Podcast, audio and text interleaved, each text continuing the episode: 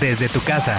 Actividades, recomendaciones y sobre todo información que sirve en Panorama Informativo.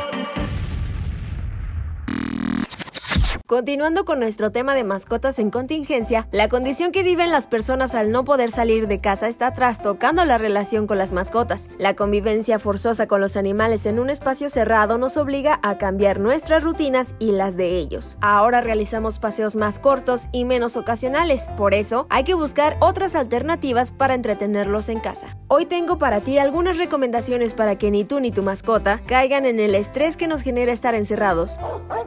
Varía el itinerario de los paseos. Cambia las rutas en la medida de lo posible para romper la rutina. De esta manera se cansará un poco más. Integra caminatas rápidas o algún juego corto. Vamos, sargento, paso veloz. Cuida su alimentación. Como tus mascotas consumirán menos energía, debes cuidar las medidas de su alimento. Tendrán que ser menores o quizá en menos ocasiones. Siempre es importante consultarlo con el veterinario. Lo que sí hay que tener en cuenta es no darles comida casera, es decir, las sobras. Aplica el juego de olores. Los expertos coinciden en recomendar juegos relacionados con el agudo sentido del olfato, en especial en los perros. Se trata de juegos que cansan a los canes por el esfuerzo físico requerido. Reparte pistas por la casa. Puede ser una pequeñita porción de su alimento. Aunque tu perro sea una raza pequeña, se sentirá todo un sabueso. Este tipo de juego puede servirles a las mascotas que por su naturaleza tienen una vida sedentaria y aumentan su peso.